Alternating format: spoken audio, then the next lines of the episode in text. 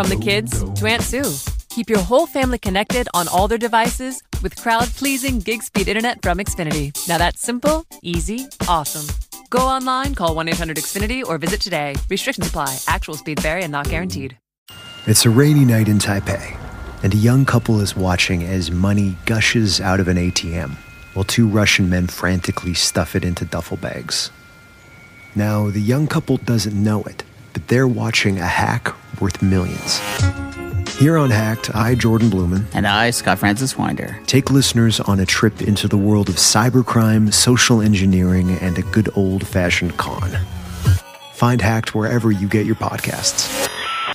gusto contar con la presencia, aunque sea digital, de mi gran amigo, el doctor Raymond Horta, quien es abogado criminalista, especialista en forense digital, cómo determinar eh, fraudes digitales y este tipo de situaciones especiales.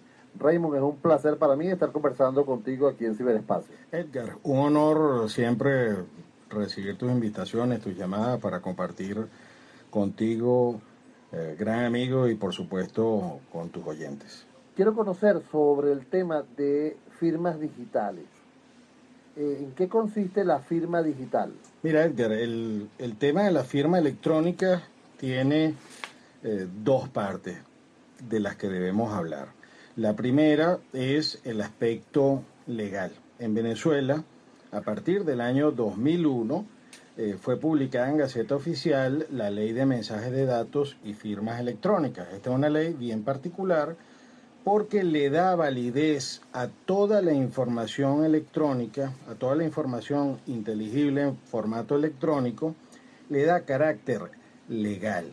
Esto eh, acaba con el paradigma de que el documento, tal cual como lo conocíamos, de papel y una firma, ya esto queda en el pasado y dándole cabida al correo electrónico, al mensaje, al SMS o los mensajes de texto, a las páginas web. Es decir, que a partir de la publicación en Gaceta de esta ley, toda esta información tiene validez y, por supuesto, en esa ley se habla de lo que es la firma electrónica y allí debemos empezar a hablar ya entonces de la parte técnica. La firma electrónica debemos aclarar que no es una firma escaneada, no es que vamos a agarrar la firma nuestra, la vamos a llevar a un escáner y la vamos a digitalizar y luego la vamos a pegar en un correo electrónico. La firma electrónica requiere de una cantidad de mecanismos que los vamos a tratar de, de, explicar de una manera simple, pero para tener una firma electrónica debemos contratar el servicio. Es decir, que a diferencia de la firma convencional que hacemos con un bolígrafo, aquí requerimos de un tercero que nos otorgue un certificado especial para firmar documentos. Eso es lo que se llama un proveedor de servicios de firma electrónica en Venezuela. Una vez que hacemos ese contrato y una vez que tenemos la posibilidad de tener acceso a este servicio, cada vez que vayamos a enviar un correo electrónico con nuestro certificado electrónico vamos a poder meter este certificado o vamos a poder firmar electrónicamente con nuestro password y con nuestro certificado todos los documentos electrónicos y la persona va a poder verificar si somos nosotros los que lo estamos firmando. Ahora, cualquier persona puede tener una firma digital en este momento y la validez en Venezuela es, es, total. Bueno, fíjate, ahí vamos a tener que recurrir un poco a lo que es la normativa legal. Para tener una firma digital debemos ser jurídicamente personas capaces de obligarnos, es decir, que tenemos que ser mayores de edad. Es decir, para que un documento tenga una firma electrónica válida, esto se le puede otorgar solamente a personas naturales eh, que sean que tengan la capacidad de obligarse jurídicamente.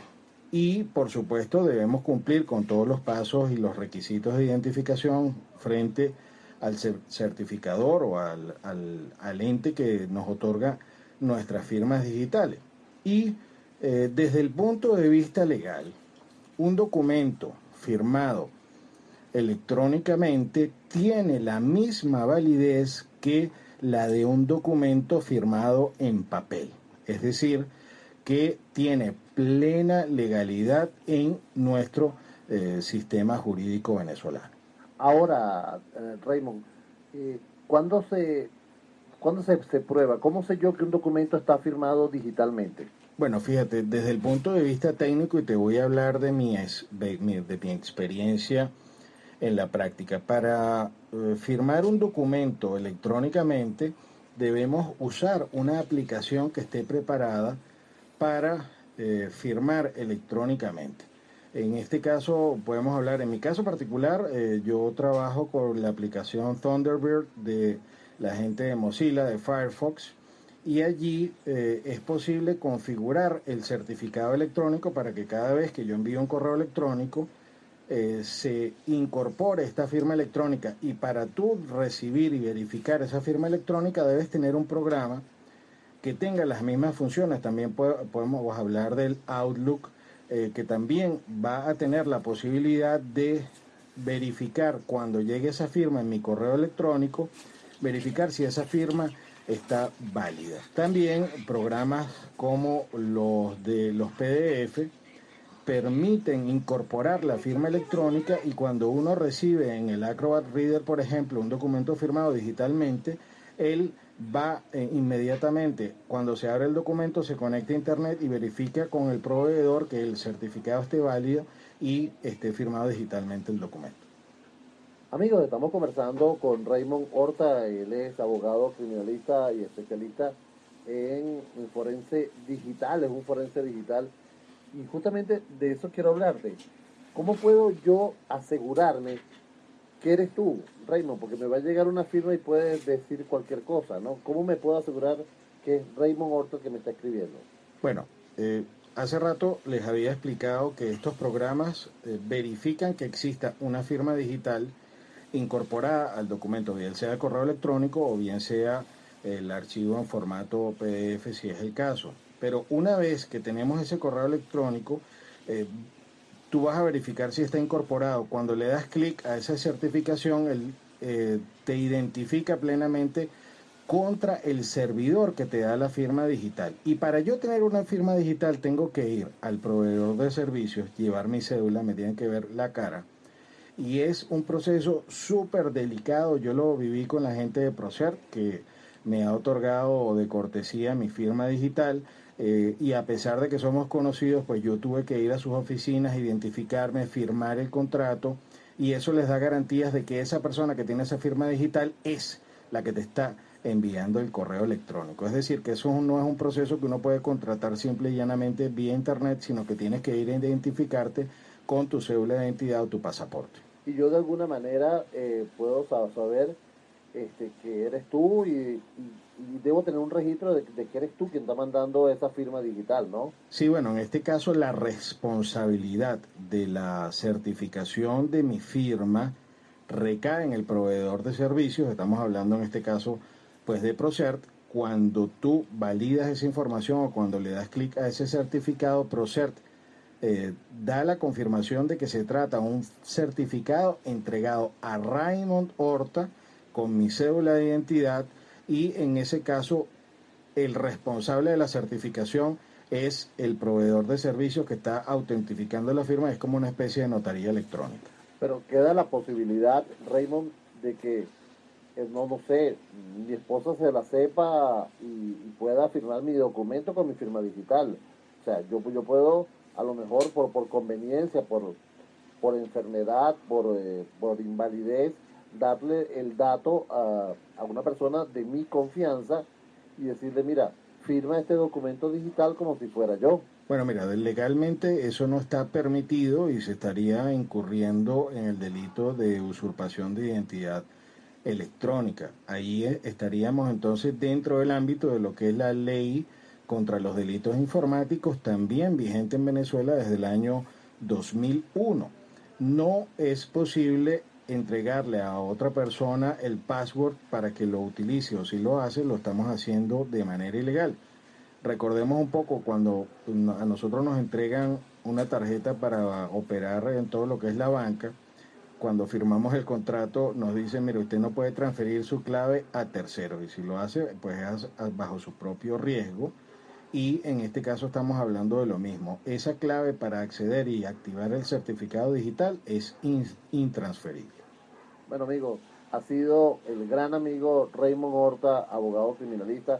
Raymond, es un placer siempre conversar contigo sobre estos temas donde de verdad yo me declaro nulo ahí y por eso tengo un asesor de la factura de Raymond Horta. Bien, oye, un honor, un honor Edgar, a ti, a, a tus muchachos, a tu equipo que siempre pues están pendientes de nosotros y quedamos a sus órdenes a los efectos de declarar cualquier duda. Eh, pueden acceder a nuestra página www.informaticaforense.com o si son aspectos legales a www.tuabogado.com. En Twitter mi cuenta para consultas, si lo quieren, es arroba Raymond Horta con Y y, eh, y arroba Inforenses, que es la cuenta de informática forense. Gracias, Raymond. Amigos, hemos conversado con Raymond Horta. Nosotros tenemos que hacer una pequeña pausa y enseguida estamos con más aquí en el ciberespacio. It's a rainy night in Taipei, and a young couple is watching as money gushes out of an ATM while two Russian men frantically stuff it into duffel bags. Now, the young couple doesn't know it, but they're watching a hack worth millions.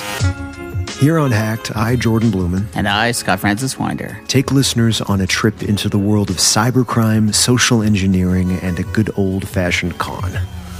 Find Hacked wherever you get your podcasts. It's a rainy night in Taipei, and a young couple is watching as money gushes out of an ATM while two Russian men frantically stuff it into duffel bags. Now, the young couple doesn't know it, but they're watching a hack worth millions. Here on Hacked, I, Jordan Blumen. And I, Scott Francis Winder. Take listeners on a trip into the world of cybercrime, social engineering, and a good old fashioned con. Find Hacked wherever you get your podcasts.